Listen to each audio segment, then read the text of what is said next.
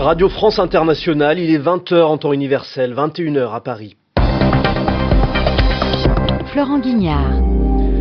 Bonsoir à tous et bonsoir Zéphirin Quadio. Bonsoir Florent, bonsoir à tous. Nous vous présentons le journal en français facile au sommaire. La Turquie, à l'heure d'une réforme constitutionnelle controversée, le président Erdogan veut renforcer ses pouvoirs. Le Canada, à l'heure de la lutte contre le changement climatique, une taxe carbone va être créée. La Gambie, à l'heure de la crise politique, le Conseil de sécurité des Nations Unies demande à Yahya Jammeh de respecter le résultat de la présidentielle gambienne. Hier, à la surprise générale, le président sortant a rejeté sa défaite qu'il avait pourtant reconnue il y a une semaine. Volte-face, ce sera d'ailleurs le mot de la semaine choisi par Yvan Amar. Nous le retrouvons à la fin de ce journal. Le journal. Le journal. En français facile. Des patrouilles de la police et de l'armée dans les rues de Banjul. Le calme règne dans la capitale de la Gambie, 24 heures après le volte-face de Yahya Jammeh. Le président sortant est battu refuse finalement de reconnaître sa défaite. La semaine dernière, il avait pourtant reconnu qu'il avait perdu, il a changé d'avis et le Conseil de sécurité des Nations Unies lui demande désormais à l'unanimité de céder le pouvoir à Adama Barrow. Le nouveau président élu, qui n'est pas encore entré en fonction, a téléphoné à Yahya Jammeh pour qu'il revienne à la raison. Pour Adama Barrow, les choses sont très claires, il n'y aura pas de nouvelle élection. Hier, le président sortant a fait une déclaration sur les médias nationaux pour rejeter les résultats de l'élection.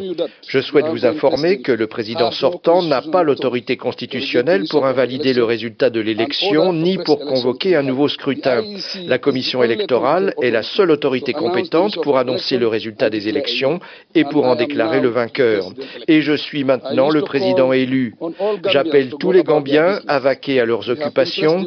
Nous avons impressionner le monde en réalisant des élections libres, justes et crédibles, je conseille aux militants de la coalition de célébrer la victoire avec discipline et maturité et de se préparer pour l'investiture en janvier après la fin du mandat du président sortant. Qu'ils sachent que les leaders vont et viennent, un jour ou l'autre, ce sera à mon tour de partir. Nous devons tous accepter d'agir à tout moment dans l'intérêt supérieur des Gambiens. Je l'exhorte à changer sa position actuelle et à accepter le verdict du peuple de bonne foi dans l'intérêt de la Gambie, notre mère patrie, dont le peuple mérite paix, liberté et prospérité. Adama Barrow, le président élu de la Gambie, au micro de Guillaume Thibault. Et puis Florent, la Syrie, hein, toujours au centre de l'actualité. Avec euh, des fortunes diverses pour l'armée syrienne, elle poursuit encore sa progression dans les quartiers rebelles d'Alep mais elle recule. À Palmyre, les djihadistes de l'organisation État islamique ont pénétré dans Palmyre. Ils en avaient, été chassés il y a neuf mois. Mais l'organisation État islamique subit aussi des revers et perd du terrain dans la province d'Alep. L'armée turque, qui mène depuis le mois d'août des opérations militaires dans le nord de la Syrie, près de sa frontière, est entrée dans Al-Bab, un fief, une localité importante aux mains de l'État islamique. Les combats se poursuivaient dans la soirée. La Turquie encore, avec la volonté du président Erdogan de renforcer ses pouvoirs. Il faut pour cela modifier la Constitution. Le texte a été transmis aujourd'hui au Parlement.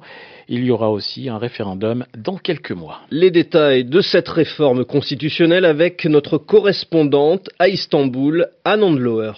Si la réforme est adoptée en l'état, Recep Tayyip Erdogan obtiendra ce qu'il réclame depuis plus de deux ans, depuis qu'il est devenu le premier chef de l'État turc élu au suffrage universel. À savoir un président fort, à la tête d'un exécutif sans premier ministre, maintenant ses liens avec son parti, nommant lui-même les ministres et mettant des décrets. Autre nouveauté, la responsabilité pénale du président pourra être engagée à l'issue de plusieurs étapes, dont la dernière, l'envoi devant la haute cour, requerra l'aval des deux tiers des députés, dont le nombre passerait de 550 à 600.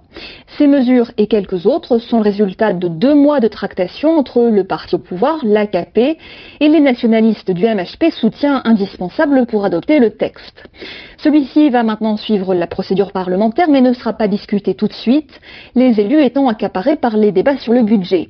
L'AKP table sur une adoption en séance début 2017 pour un vote populaire organisé avant l'été. Si le oui l'emporte, les changements n'interviendront pas avant novembre 2019, date de la prochaine élection présidentielle. Un Istanbul, RFI. En France, il y avait un conseil des ministres aujourd'hui, le deuxième cette semaine, pour le nouveau Premier ministre Bernard Cazeneuve. Avec un programme exceptionnel, la prolongation de l'état d'urgence en vigueur depuis les attentats du 13 novembre 2015, L'état d'urgence, qui donne notamment des moyens supplémentaires à la police, sera prolongé jusqu'au 15 juillet 2017 si le Parlement en est d'accord, et cela pour permettre le bon déroulement de l'élection présidentielle au mois d'avril et au mois de mai prochain. Le Conseil des ministres a aussi adopté plusieurs mesures contre la pollution de l'air. La France a été touchée cette semaine par des niveaux de pollution jamais vus, jamais sentis depuis dix ans. Au Canada, le Premier ministre Justin Trudeau a dévoilé, lui, son plan de lutte contre le changement climatique. Il prévoit notamment la création d'une taxe carbone. C'est le fameux principe pollueur-payeur. Fanny Léonore Crouzet. Le Canada veut respirer un air plus pur. Une taxe carbone progressive devrait donc être mise en place à partir de 2018. Le montant sera de 7 euros la tonne dès l'année prochaine pour passer progressivement à 36 euros en 2022. Le texte a été finalisé entre le gouvernement fédéral et les dix provinces du pays mais deux d'entre elles, le Saskatchewan et le Manitoba, ont pour l'instant refusé de signer. Elles réclament un montant moins élevé et plus d'équité, pas de quoi démonter le Premier ministre canadien Justin Trudeau qui reste inflexible. Le Canada ne peut se permettre de vaciller, a-t-il martelé au cours d'une réunion vouée à bâtir une nouvelle stratégie nationale en termes de climat. Il a également souligné qu'une taxe carbone n'était pas une mesure suffisante pour atteindre les cibles de l'accord de Paris. Fermeture des centrales à charbon et adoption de meilleures normes énergétiques pour l'habitat et les transports sont également au programme. La route vers la propreté est longue. Le Canada s'est engagé à réduire ses émissions de gaz à effet de serre de 30% d'ici 2030. Et puis, comme promis Florent, et comme chaque samedi, nous retrouvons Yvan Amar pour le mot de la semaine. Et ce qui a inspiré Yvan Amar cette semaine, c'est l'élection présidentielle en Gambie. Les mots de l'actualité avec le CNDP. Yvan Amar. Volte-face, revirement, deux mots appliqués à Yaya Jamais qui reviennent régulièrement dans la presse aujourd'hui. En effet, l'ancien président gambien, qui se taisait depuis sa défaite, semble maintenant la contester. Et sur RFI, on a pu entendre les deux termes, volte-face et revirement, qui ne sont pas exactement synonymes, mais leur sens est proche et l'image qu'ils portent est proche également. Il s'agit de se retourner brusquement. Volte-face, au sens propre, c'est un terme qu'on emploie souvent dans une situation de combat. D'un saut, hop, on se retourne complètement. On fait un demi-tour et on tourne le dos à ce qu'on regardait, on regarde ce qui était derrière soi. Cela fait penser à un mouvement très rapide, presque acrobatique. Et en effet, le mot volte-face évoque la voltige, qui est de la même famille que volte. Et ce terme, on le trouve d'abord pour parler d'une figure d'équitation, c'est-à-dire un tour qu'on effectue sur soi. Au départ, c'est un tour complet. Maintenant, dans le cas de la volte-face, bien sûr, c'est un demi-tour. Et au figuré, cela indique qu'on change brusquement d'opinion pour adopter une opinion inverse. Alors, le revirement se sert de la même comparaison, mais le mot vient du vocabulaire de la marine. Et si le sens est presque le même, l'impression est moins vive. Revirement, ça évoque qu'on vire de bord on change d'idée vite, mais peut-être moins que quand on fait volte-face. Ce qui est normal parce que le bateau prend plus de temps à changer de cap. Il amorce son virage, son sillage s'incurve, c'est-à-dire qu'il devient courbe, et majestueusement, on voit le navire, le bateau, qui continue sa course en sens inverse.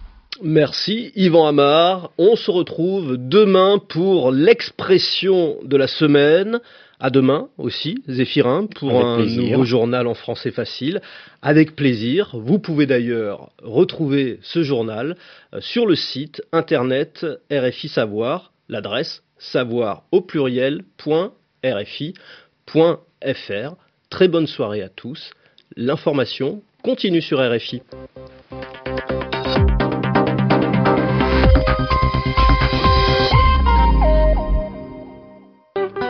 Music